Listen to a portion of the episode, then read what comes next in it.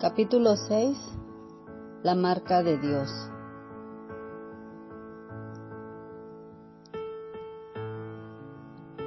Descubre a Dios en tu soledad. Jacob decidió dividir a su pueblo. Lo envió como caravanas delante de él con regalos para Esaú, tratando de encontrar gracia frente a su hermano. Luego se quedó solo Así se quedó Jacob solo. Génesis capítulo 32, versículo 24.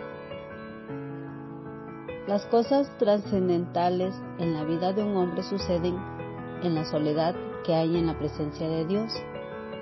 La mayor escuela de cambio no sucede en la multitud de una conferencia ni en la vida social de la iglesia. Moisés pasó años de soledad en el desierto y allí se encontró con Dios. Igualmente David, que aprendió a ser un adorador a través de sus largas vigilias en soledad. Ana fue estéril hasta que decidió ir sola al templo y desnudar su alma en la presencia de Dios. Y allí, en la soledad, encontró paz y cambio. Asimismo, en la soledad Jesús fue tentado, pero también allí obtuvo victoria para nosotros. Necesitamos encontrar a nuestro Señor que está en la soledad. Mas tú, cuando ores, entra en tu aposento y cerrada la puerta, ora a tu Padre que está en secreto tu Padre que ve en lo secreto te recompensará en público. Mateo capítulo 6, versículo 6.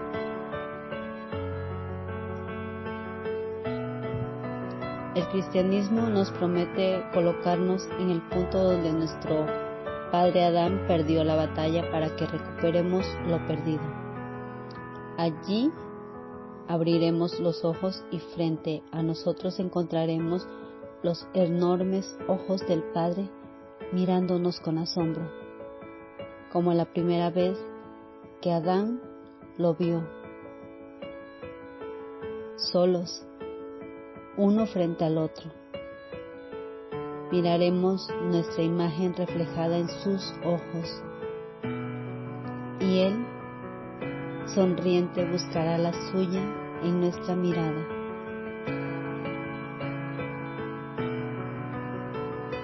Como un padre que al contemplar por primera vez a su recién nacido llora sorprendido al descubrir su semblanza en la faz de un bebé.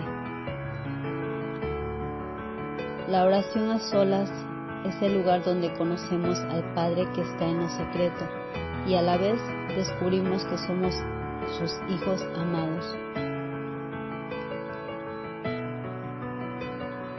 Seis días después Jesús tomó a Pedro, a Jacobo y a Juan, los llevó aparte solos a un monte alto y se transfiguró delante de ellos. Y sus vestidos se volvieron resplandecientes, muy blancos, como la nieve, tanto que ningún lavador en la tierra los puede hacer tan blancos.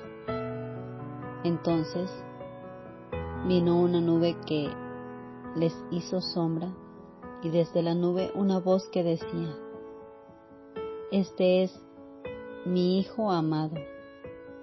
Marcos capítulo 9 versículos del 2 al 7.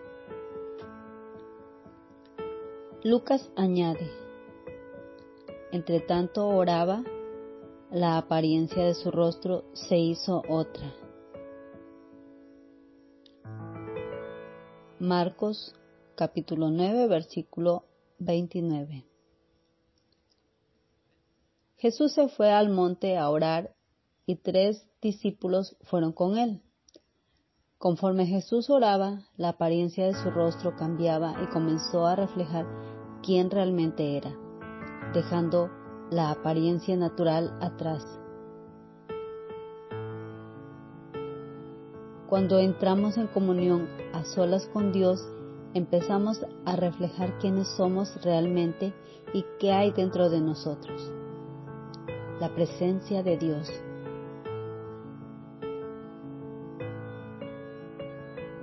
Por ende, descubrimos nuestro verdadero valor.